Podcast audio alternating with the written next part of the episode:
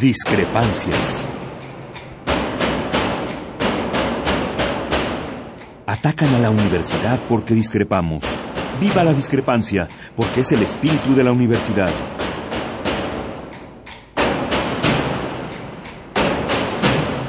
Martes de Discrepancias. Conduce Miguel Ángel Velázquez.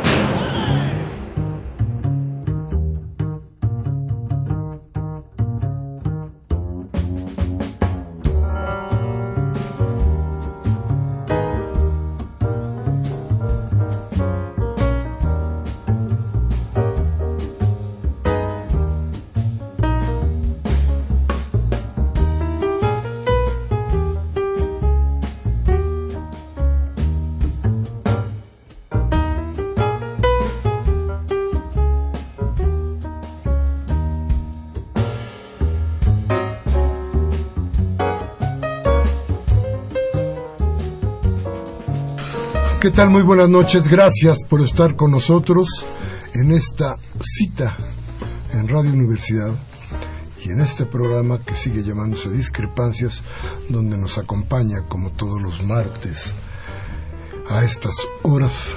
Marianita, ¿cómo estás, Mariana? Hola, muy buenas noches, bienvenidos. Gracias por escucharnos nuevamente. Y bueno, hay una noticia que empezó a difundirse por ahí del mediodía, me parece respecto de cómo veía Enrique Peña Nieto el asunto o el, paso del conflicto por Ayotzinapa. Y dice Peña Nieto que México no puede o no debe quedarse atrapado en el asunto de Ayotzinapa. Déjeme decirle que yo estoy total y absolutamente de acuerdo con Enrique Peña Nieto. México no puede quedarse atrapado en el caso Yotzinapa. México está atrapado en la violencia no de Yotzinapa, de todo el país, de cada momento de la historia de este gobierno, de cada momento de la historia del gobierno de Calderón, de cada momento de la historia del neoliberalismo que tiene más de 30 años ya en este país. México está atrapado en qué? En la violencia. ¿En qué? En la ineficacia de las autoridades. ¿En qué? En los, en los dictados, en la doctrina establecida desde Washington para hacer más pobres a los pobres en esa doctrina del neoliberalismo que cada día nos causa más daño y que tiene su mejor representante sentado en la silla de los pinos. Ese que dice que, ¿qué es lo que nos quiere decir? Que nos olvidemos de Yotzinapa. Quizá podamos olvidarnos de Yotzinapa para dar pie a la desgracia de todo México, de todo el país. Déjeme decirle nada más hasta dónde llega la ineficacia. En dos meses, los padres de los asesinados o de los desaparecidos en Ayotzinapa, encontraron 39 cuerpos, fíjese bien, 39 cuerpos, pero dieron con 63 tumbas clandestinas. 39 cuerpos de quién? A ver, este, ¿tenemos idea de quiénes estaban metidos ahí? ¿Sabemos quiénes son? ¿Han preguntado cómo murieron? No, no, son cuerpos, números, nada más. Eso sucede hoy en todo el país. Lo mismo, si se acuerda, había un pozolero en el norte, lo mismo se agarran a balazos y, y degüellan gente en Michoacán. Lo mismo se agarran también a balazos y matan gente en Chiapas, en Oaxaca. La franja norte del país está perdida. Dígame usted quién se puede olvidar, que es lo que Peña quiere, de Tamaulipas. donde la gente ya corrió, ya no existe el Tamaulipas, aquel de mucho tiempo donde se podía caminar tranquilamente en las casas, en las calles. No solamente ya no se camina, la gente inmigrado se ha ido de Tamaulipas, ¿por qué? Por la violencia. ¿Quién ha causado esa violencia? ¿Quién ha permitido que todo esto suceda? Vamos, hay que olvidar a Yotzinapa, sí, para dar paso a la gran desgracia de México, a la gran desgracia de este país. Fíjese, la PGR, con todos los elementos que tiene, con todos los instrumentos que tiene, con la tecnología y el dinero en sus manos, solo logró encontrar 28 cadáveres. Y hoy se les dijo, hoy se les dije otra vez, el procurador Murillo Caram, el cansado, hoy salió a decir que una, otra vez la misma historia. Los llevaron, los mataron, los incineraron y los restos los tiraron al río. Es decir, imposible saber de los cuerpos de los restos de estos muchachos. Bien, pero esa huella no se quita, ¿eh? Estamos hablando de que la gente de Ayotzinapa, pero la gente de Europa, pero la gente de América del Sur, de América Central, de Estados Unidos incluso, protesta por la masacre. ¿A quién se le va a olvidar? Dígame usted, ¿cómo pasará Enrique Peña Nieto a la historia? ¿Cómo debemos traer a la memoria a Enrique Peña Nieto? ¿Cómo pensará un joven dentro de seis años sobre lo que sucedió con Enrique Peña Nieto? Bien, pero no se olvide que Peña Nieto no es otra cosa más que un partido político y una manera de pensar. Una manera de pensar que ha permeado en todos los organismos dedicados a la política. Lo mismo es el PRD, que el PAN, que el PRI, que el Verde, que el PANAL, que cualquiera. Todos, todos los partidos hoy instituidos, quiero dejar a un lado un poco a Morena porque todavía, todavía no se consolida, todavía no podemos hablar mucho de ellos, pero todos los demás son lo mismo. No hay forma hasta hoy de salirnos del embrollo político en el que nos ha metido la ambición, la deshonestidad. Así es que, así es que tengamos en cuenta que esto que nos sucede hoy, las muertes, la violencia, la desgracia económica, sí tienen nombre y sí tienen apellido. Son los partidos políticos, es Enrique Peña Nieto, es todo, todo lo que se encierra en la desgracia de México. Pero en fin, gracias por estar con nosotros, gracias por estar una vez más aquí en nuestra cita de los martes, como decía yo, en discrepancias, donde les damos otra vez la bienvenida a Mariana Suárez, su servidor Miguel Ángel Velázquez. Vamos un corte y regresamos. Nuestros teléfonos 5536-8989. Lada sin costo 01850-52-688. Llámenos y denos opinión, por favor. Regresamos.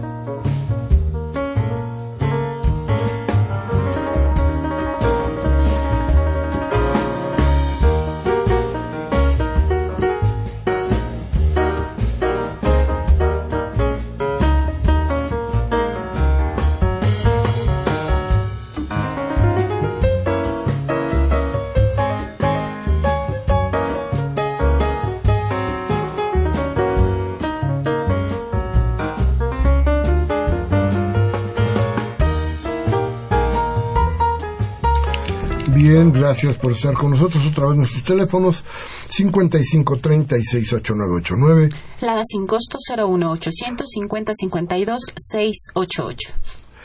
Y fíjese usted, dirá después de oír el panorama que le pintamos hace un momento, chin, pues no hay remedio, mano, ¿cuál es la puerta de salida? No hay, no hay puerta de salida.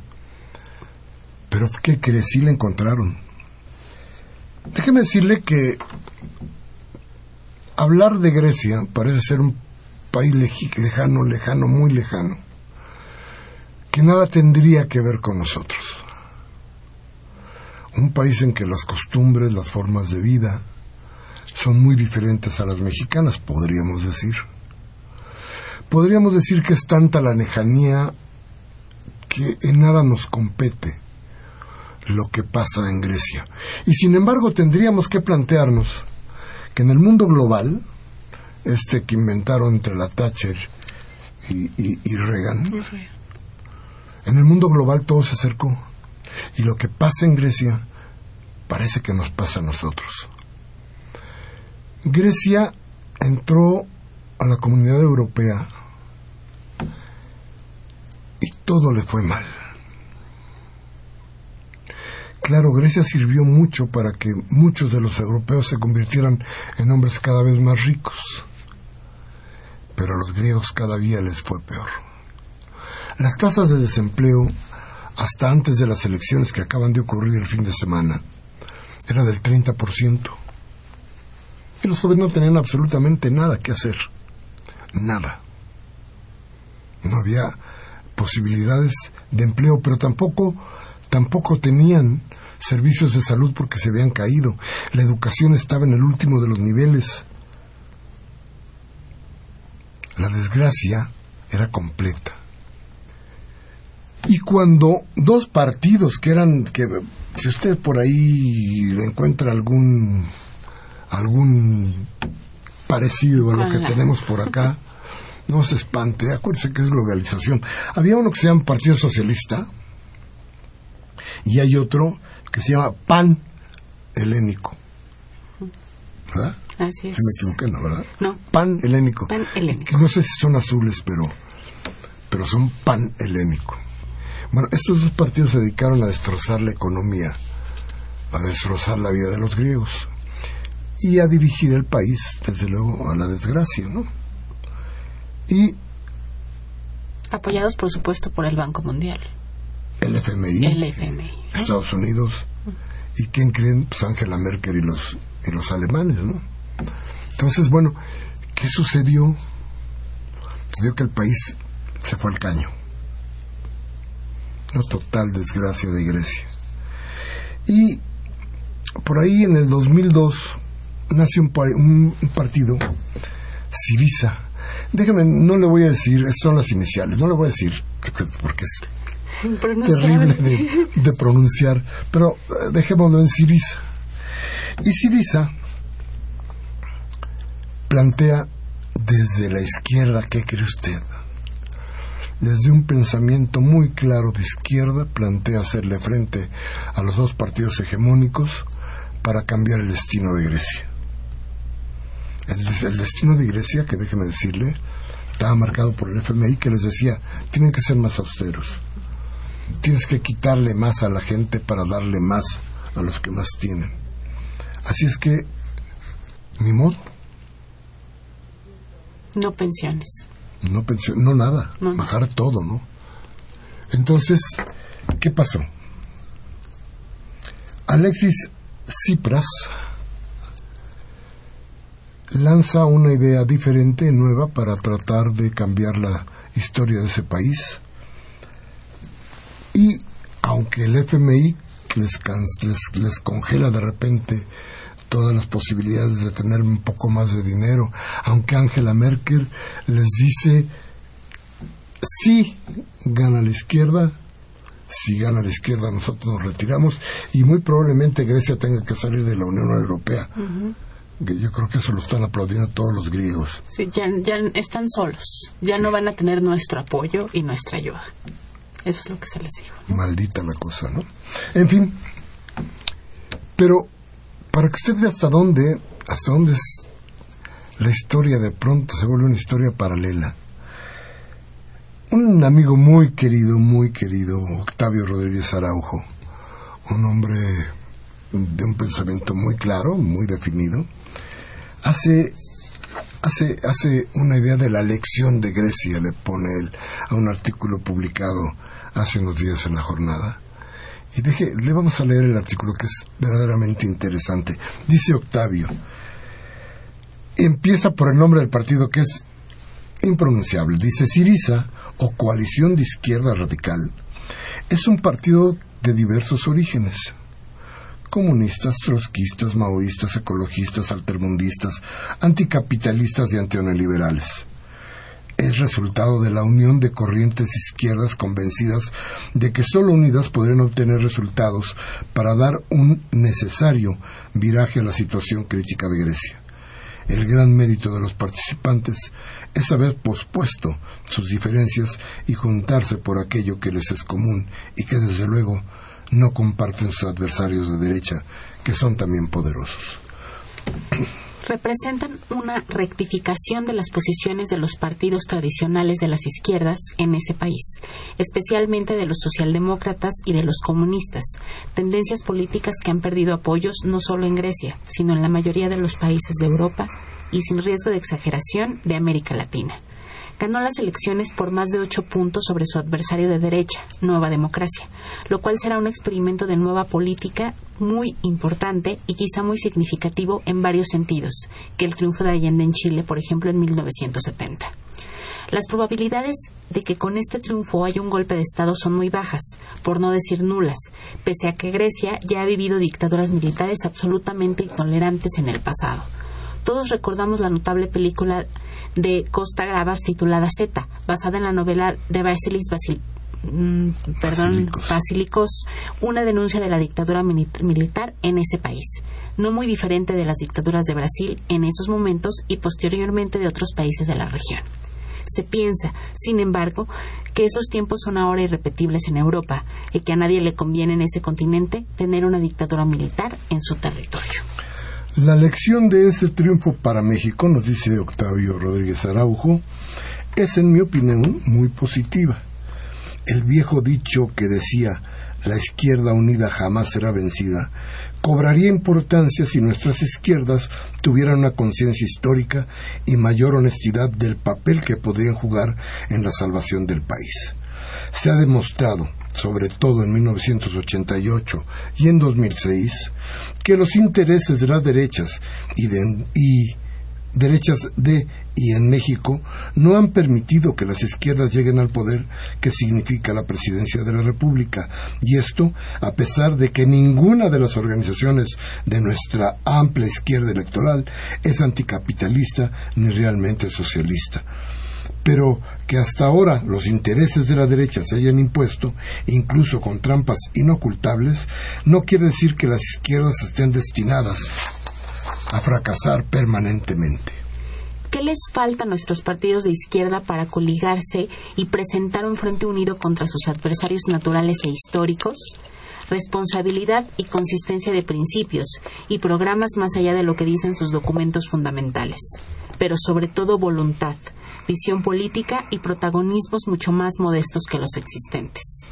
Hay una iniciativa de Ifigenia Martínez Hernández y Francisco Estrada Correa, conocida como Mesa Permanente de las Izquierdas, nos recuerda Octavio Rodríguez Araujo, que ha venido promoviendo la unidad de las izquierdas para las próximas elecciones.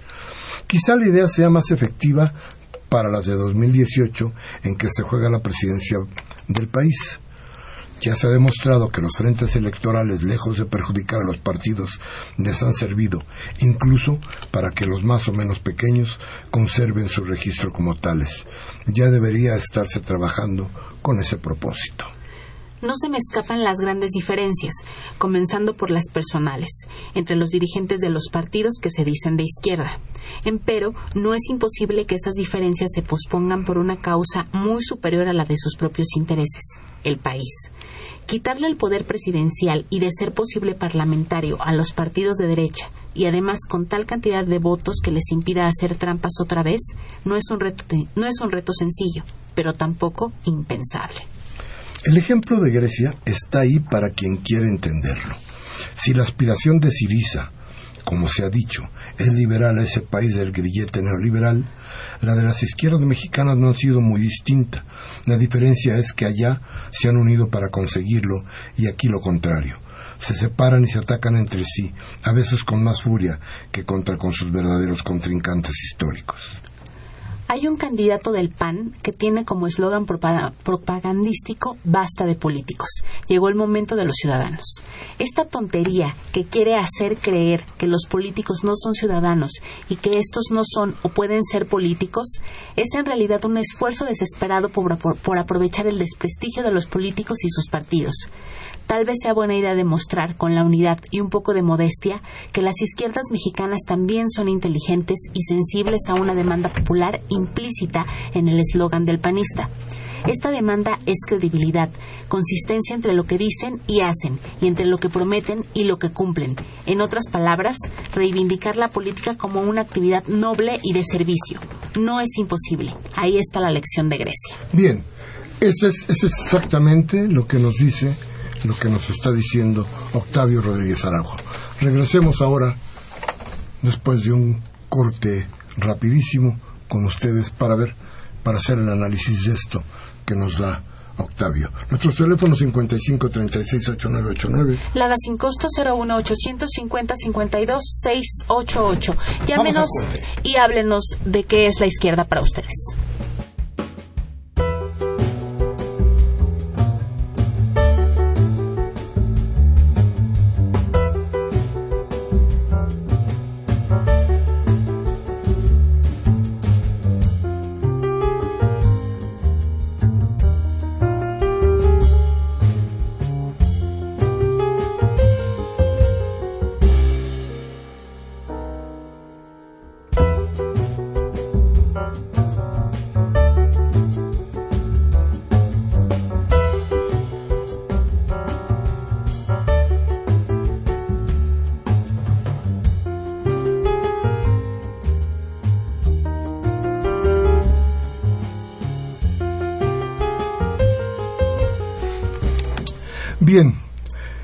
Tendríamos que hacer un buen análisis de lo que nos dice Octavio porque el planteamiento de la unidad de las izquierdas tiene que ver, eh, sí, con la reflexión de los grupos que aún permanecen dentro de ese pensamiento. Los partidos políticos en México, decíamos hace un rato, tienen el grave problema de que todos se han corrido hacia la derecha. Desde ahí trabajan, desde ahí lanzan sus ideas y no vemos, no vemos tanta diferencia, más bien, no, no se ve la diferencia entre quién piensa como el PAN y quién piensa como el PRD o quienes piensan como el PRI. El asunto aquí más bien es algo que se nos ha dado como la zanahoria al burro para hacernos caminar resultados. Y nos dicen, es que, ¿quién tiene mejores resultados? Y de esto podemos hablar muchísimo, ¿eh? Pero los resultados no tienen que ver con una filosofía, o no tendrían que ver con una filosofía. Es decir, hoy vamos a alumbrar, por ejemplo, porque tenemos que alumbrar, o porque tiene que haber toda una idea detrás de, detrás de esa forma de poner luces. O por qué vamos a alumbrar si tenemos que hacer algo que es que tiene mayor prioridad. O cómo debemos distinguir un programa social de otro. Porque todos tienen programas sociales, todos plantean programas sociales. Sí, pero ¿de qué manera? Ahora sí que la cosa es el modito. Y ahí es donde vienen las diferencias en este país tendrán que salir y tendrán que surgir ya expresiones de grupos que sí estén pensando en izquierda. Actualmente entonces tú dirías que no existe la izquierda en México? Yo creo que está disuelta. Yo creo que está escondida. Yo creo que a final de cuentas la, la izquierda está temerosa. No ha salido, ha sido muy golpeada, ha sido extremadamente perseguida Eh, ¿Qué queda de las izquierdas que conocimos en los setentas? Prácticamente nada. Libros, ideas, pero nunca hubo formación de cuadros. Se olvidó de los jóvenes la izquierda.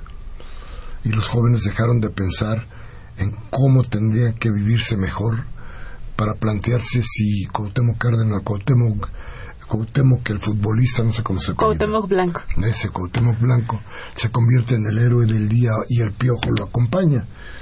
Entonces, esas, esas, son, esas son las ideas que entonces mantienen vivos a muchos jóvenes. Pero, ¿dónde está la formación de los cuadros? ¿Dónde está el recuperar la historia? ¿Dónde está el camino que marcan las ideas? Y ya no, ya no, ya no pienso solamente en la izquierda, pienso en la honestidad del pensamiento de los partidos. Por eso creo que es el momento de una refundación de lo político en serio, para que tú sepas con toda claridad por quién votas. Entonces votas porque te cae bien el candidato de la derecha, pero no importa si es de derecha, es el candidato de la derecha que te cae bien, o el de la izquierda que te cae bien, ay, porque mírate de acá.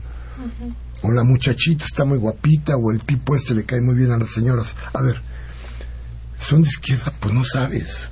O la compra de votos, ¿no? Eso es, eso es después, pero de entrada es, ¿te caen bien o no te caen bien? Ah, te cayeron bien, ¿no? Nada más te cayeron bien. ¿Dónde está el discurso? ¿Dónde está el camino que se va a seguir? La orientación del trabajo no existe. ¿Quién se acuerda de los discursos de los políticos de hoy? ¿Quién se acuerda del, del rumbo que se marcó? ¿Quién? Yo no me acuerdo de ninguno. Me acuerdo de, estas ideas y yo les prometo 100 puntos o 500 puntos o no sé cuántos puntos. Y los voy a resolver en mi gobierno. Prometo y cumplo.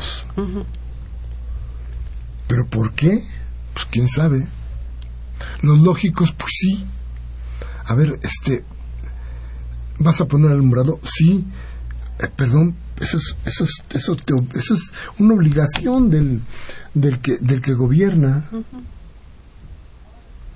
Bueno, bueno hubiera sido que en alguno de esos puntos se dijera vamos a regir el mercado para que deje de haber abusos. En ningún momento. Por ningún motivo. A ninguna hora. No, no hay, no hay una idea. Por eso gana gana en Grecia el partido de la izquierda. Porque el partido de la izquierda sí define claramente en su discurso, vamos a quitarnos el grillete del neoliberalismo.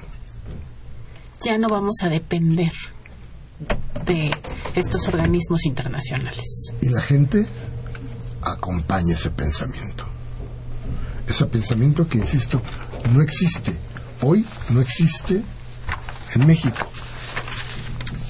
Entonces, refundar la idea, plantearnos que tiene que haber otras cosas para que esto camine, yo creo que es lo más importante, es lo que hoy debería tenernos con mayor preocupación.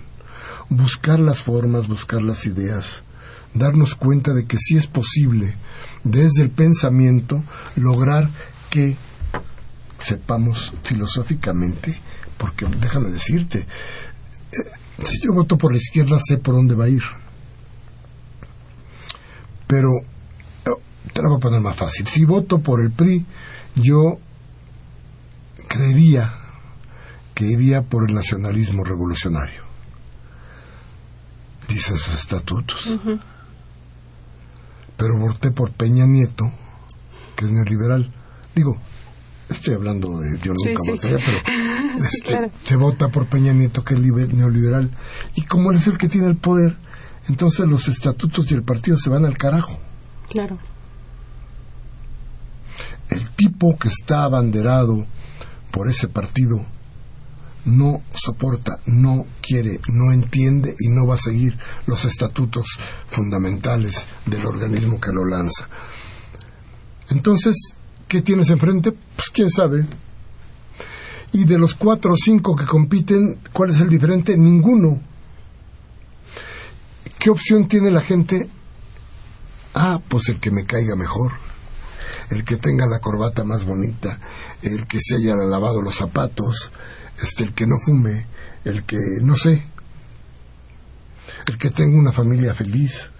O el que fue, a lo mejor, tocó la puerta y le, dio el tinaco, ¿no? También. El tinaco, ya, después ya cuando te cae bien y ya entonces entraron, entonces el tinaco. No, ya eso es, a ver, una campaña sin despensa y sin tinaco no es campaña. Puede ser lo que sea, pero eso ya es de entrada, ya entran los gastos de los partidos. Este, la despensa tiene que ir. El tinaco tiene que ir.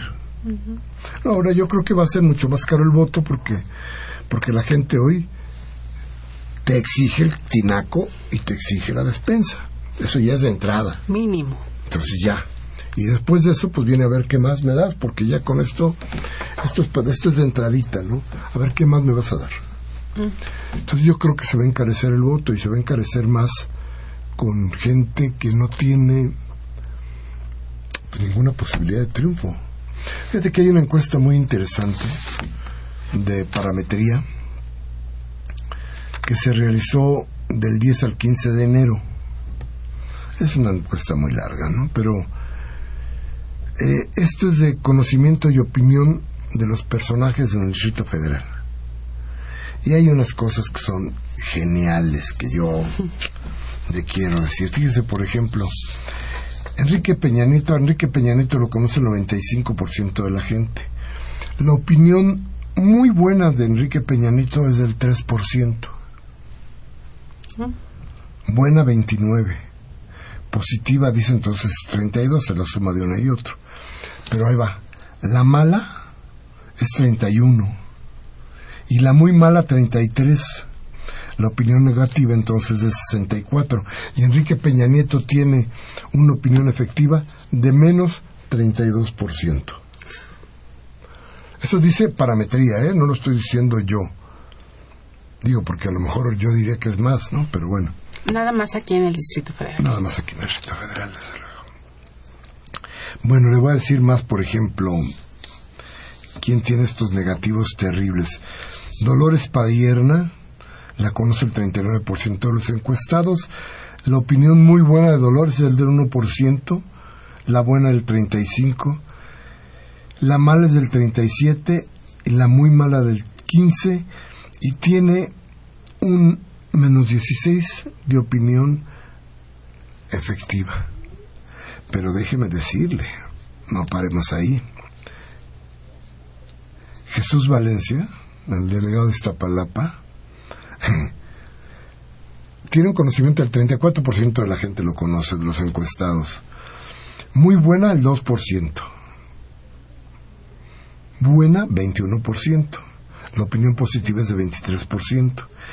Mala 38%. Muy mala 18%. Opinión negativa 56%. Menos 33% un puntito arriba de Peña Nieto es una desgracia. y así, vamos a ver, le voy a decir quién, según parametría, tiene los mejores, la mejor puntuación. El 24% de la gente habla bien o habla, conoce a Ramón, a Juan Ramón de la Fuente, en el rector de la UNAM. El 13% dice que su opinión es muy buena, que, que ellos creen que este señor es muy bueno. Buena, nada más a secas, el 53% tiene una opinión positiva del 66%. Tiene 19% de mala y 5% de muy mala. O sea, la opinión negativa es del 24% y la opinión efectiva es del 42% es la más alta que hay en todo esto. Y de ahí va a haber, fíjense lo que dice parametría, ¿eh? de Andrés Manuel López Obrador dice que lo conoce el 96% de la gente. Tiene muy buena opinión de él el 10% de los encuestados, buena el 39%, tiene una opinión positiva de 49%. Tiene 26 de mala y 14 de muy mala una opinión negativa de 40% y la efectiva es del 9%. en el caso de Andrés Manuel López Obrador.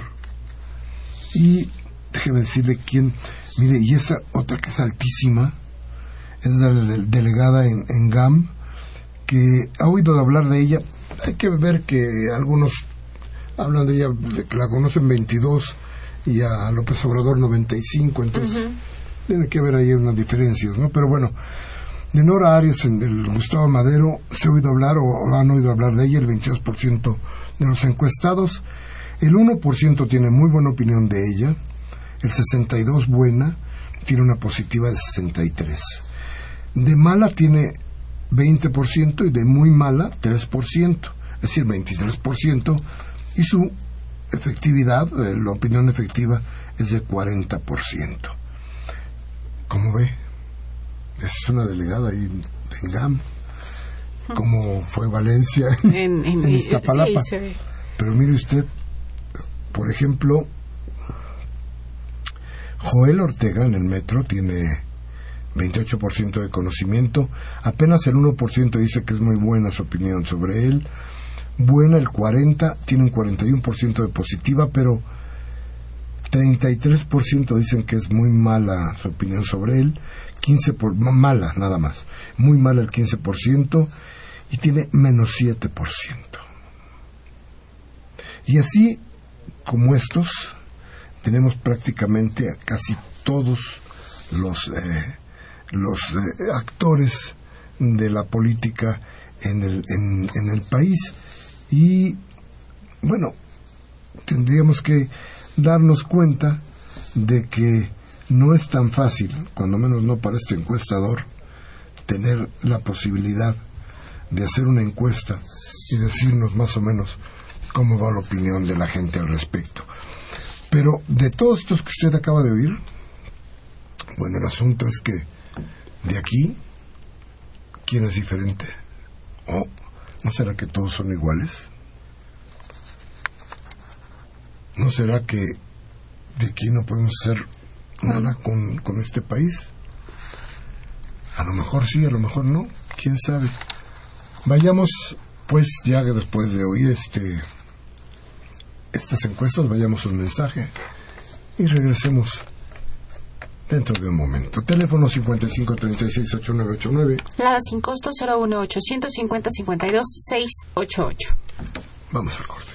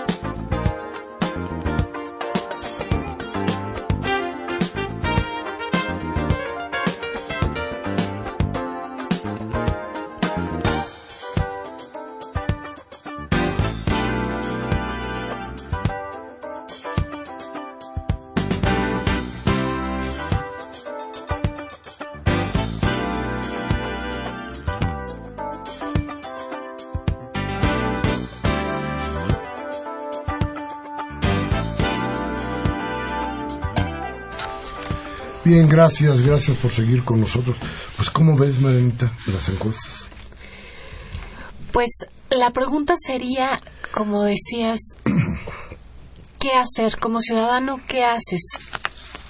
¿Por quién votaría? ¿Por quién votas? ¿Cuáles son las, las ideas? Informarte y saber realmente por quién estás votando.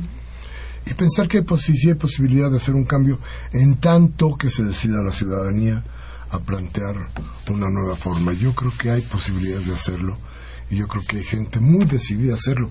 Mira, el, en el juego de la elección, lo que viene, yo creo que nos va a enseñar mucho. Yo tengo el presentimiento de que la gente desconfía tanto de nuestros políticos, de estos políticos, que el abstencionismo sería muy alto. Sí. Que la gente no va a querer votar y eso nos va a dar como resultado, a ver, en términos, en términos reales, va a resultar lo mismo. Votar. Porque, sí, porque a final de cuentas los corporativos van a votar. Sí. La gente a la que compraste el voto, la gente a la que sometiste de alguna manera, es la que tiene que ir a huevo a votar. Sí. Todos los demás, los ciudadanos libres, van a decidir no ir a votar. Y los que van a votar van a ir ahí, por fuerza. No convencidos de la idea de un partido. Porque, ¿qué idea nos puede presentar el PRI? ¿Qué nos diferencia de Grecia? ¿Por qué en Grecia sí se puede, sí se pudo y aquí no? Mira, yo creo que hay una conciencia grande, pero fundamentalmente la izquierda tenía restos que podían recuperarse. El asunto en México es que hace rato que no tenemos izquierda, como ellos en Grecia dicen, que ellos son radicales, que es la izquierda radical. Sí. Esa izquierda radical en México no existe. Cuando mucho vive un poco, pervive un poco dentro de las universidades y después desaparece. No hay representación ¿No? de ese tipo de izquierda. Entonces, bueno, tenemos enfrente un reto. Vamos a ver qué pasa con México. La elección, dice Rodríguez Araujo, dice la elección de Grecia. A ver qué tal la logramos entender nosotros. En fin, pero vamos rápidamente a un corte, regresamos con sus llamadas que son lo más importante de nuestro programa. Bye.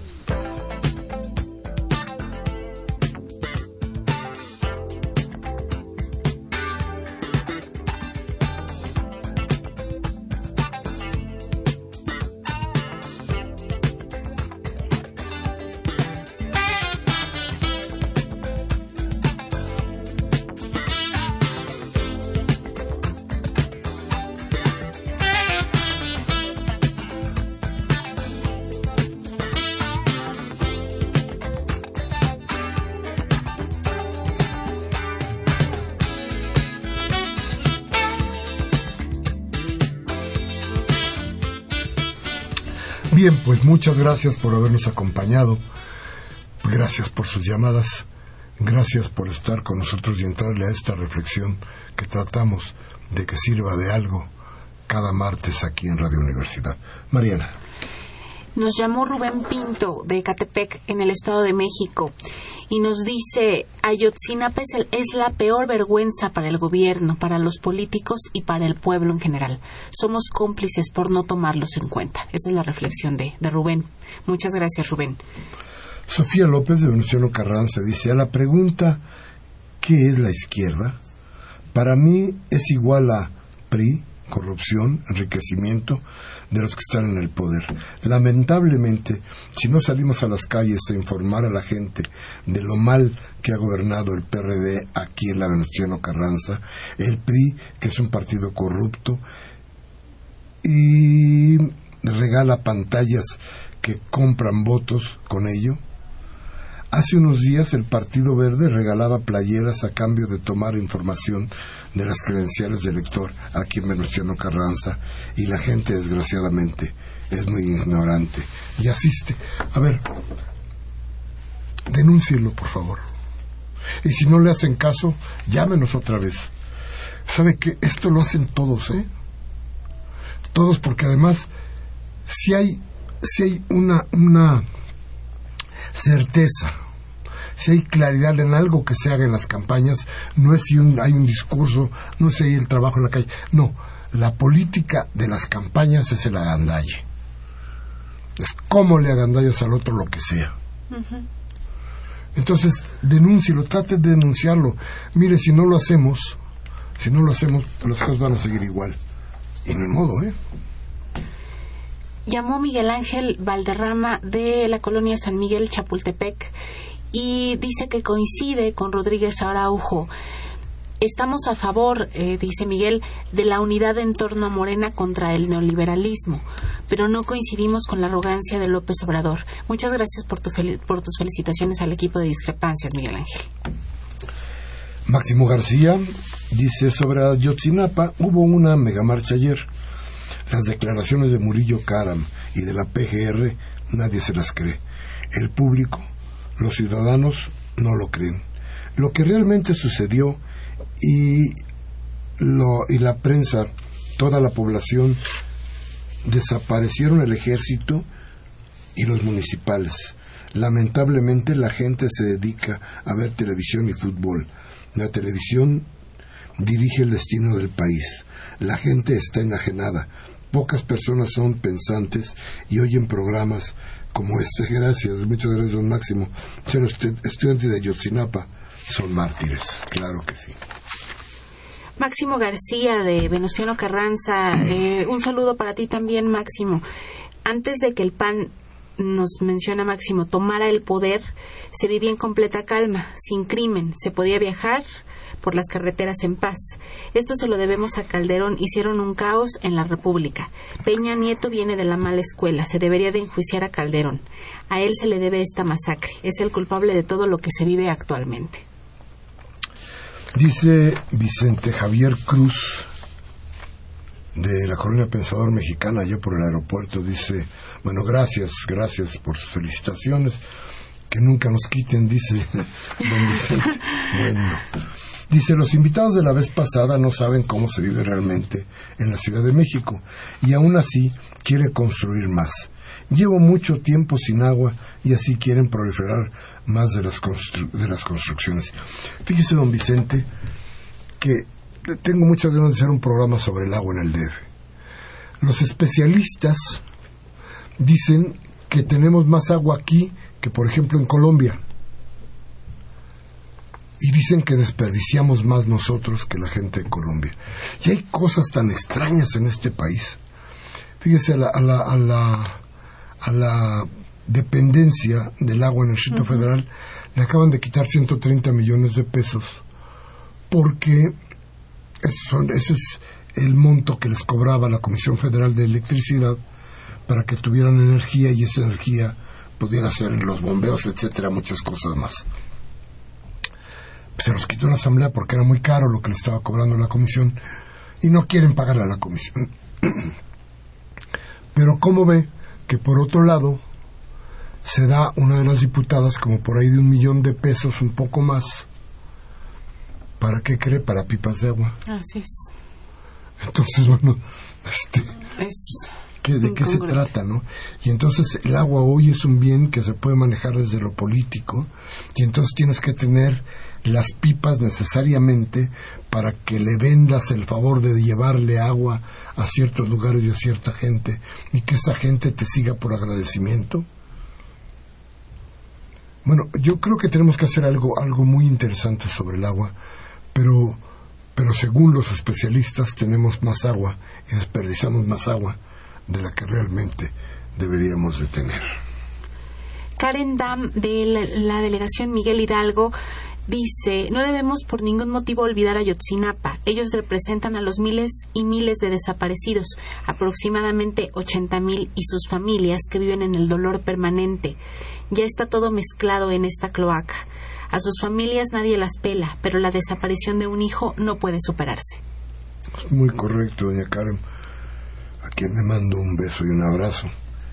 Rebeca Gutiérrez de Álvaro Obregón dice, los rectores y personajes que acompañaron Enrique Peña Nieto son sus cómplices incondicionales. Saben que las reformas de Peña Nieto son fallidas y el asesinato de los 43 fue un crimen de Estado y haciendo caso omiso a la ética personal, se hacen de la vista gorda y apoyan al rufián que tenemos de presidente. Adriana Martínez de Naucalpas, de Naucalpan, perdón, nos dice, es vergonzosa la forma en que Murillo Karam y Peña Nieto están queriendo eh, cerrar el caso Ayotzinapa le dan más credibilidad a los dichos de los zampones que a las víctimas. Y usando la palabra de Peña Nieto, no hay que quedarnos atrapados en las mentiras de los pillos de Peña, eh, de, los pillos de Peña y Murillo Caram, que al parecer son unos psicópatas y mentirosos. Manuel Munguía, ¿cómo está don Manuel? ¿Cómo le va? Él nos habla de Iztapalapa. Dice, en México siguen ejerciendo las desapariciones forzadas, las detenciones extrajudiciales Hoy lo confirmó Murillo Karam. Sin embargo, este tipo de informes lo único que nos confirman es una mordaza asesina y que ahora los mexicanos importaremos nuestro propio petróleo de acuerdo a las palabras que se pronunciara en la voz, diciendo que nos estamos integrando a la economía estadounidense, lo cual es el más grande robo. La verdad, señor mandatario, un saludo, muchas gracias, muchas gracias, don Manuel, como siempre. Ana López de Gustavo Madero eh, dice, eh, comenta, yo no creo en lo que dijo el señor Murillo Caram porque no es cierto. Está científicamente comprobado que se hubieran requerido litros de gasolina. No nos ven la cara. Nos dice Gabriel Campos de Benito Juárez. ¿A qué se debe lo mismo de siempre del señor Procurador de la República? ¿Por qué nombran al ejército? ¿Qué acaso es, por qué, por qué nombran, por qué nombrará al ejército? ¿Qué acaso es intocable? ¿O qué intereses creados hay hasta la fecha? Habla como si realmente hubiera estado en los hechos. ¿Cómo va a Iguala y a otras entidades? Se la pasa como nadie dice, cuando va a Iguala y otras entidades, se la pasa volando en helicóptero ¿Qué acaso investigación, hace investigaciones virtuales? Gracias, don Gabriel. Julián Carrillo de Metepec nos pregunta qué podemos hacer para que en las redes para pagar en las redes sociales el nepotismo de políticos, gobernantes y burócratas. Muchas gracias por sus felicitaciones para todos porque dice que seguimos aguantando pero ya no tanto. Gracias Julián. No, ¿cómo no seguimos aguantando? Aquí no, seguimos aguantando y allá afuera hay que seguir resistiendo. Dicen que dicen que todo lo que aguanta apoya. Entonces, este, pues sigamos apoyando nuestras ideas y lo que queremos para nuestro país. Pedro Marín nos dice de Santo Domingo, Coyoacán, por desgracia no hay en México un momento, un movimiento como Siriza.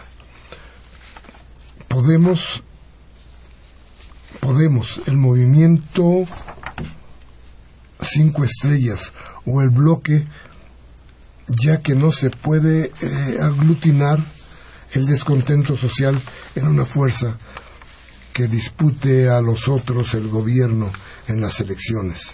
Los dirigentes de Morena no son Alexis Chipras, Pablo Iglesias o Jeremy Adams. Morena es una socialdemocracia más leal a los Estados Unidos.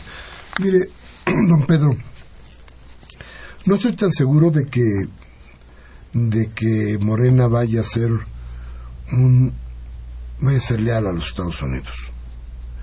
Yo creo que Morena es un buen principio y que tenemos que darnos cuenta de que por el momento no hay otra opción que nos pueda permitir avanzar en lo que queremos.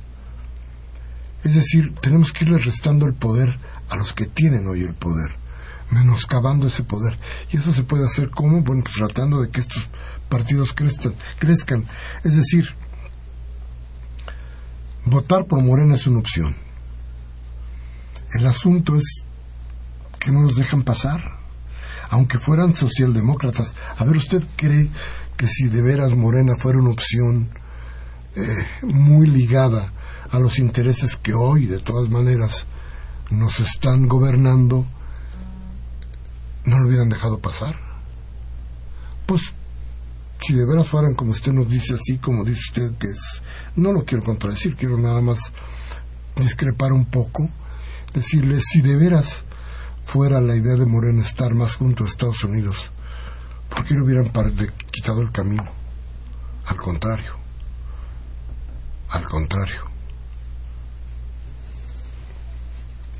Y nos dice otra vez don Manuel Munguía, que nos vuelve a llamar, dice, la izquierda en México es una masa informe, sin conciencia histórica, en la que las dirigencias han sido llevadas por la derecha a bailar con la más fea, la corrupción.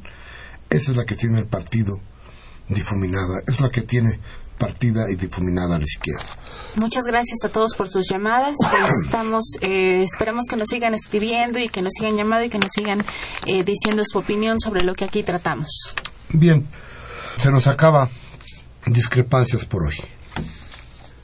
Esta vez, este 27 de enero, En los controles técnicos, Humberto Sánchez Castrejón, Elena Ramírez y Elena Hernández. Nada más nos faltó Elena de Troya. Estuvieron ayudándonos, asistiendo a la producción.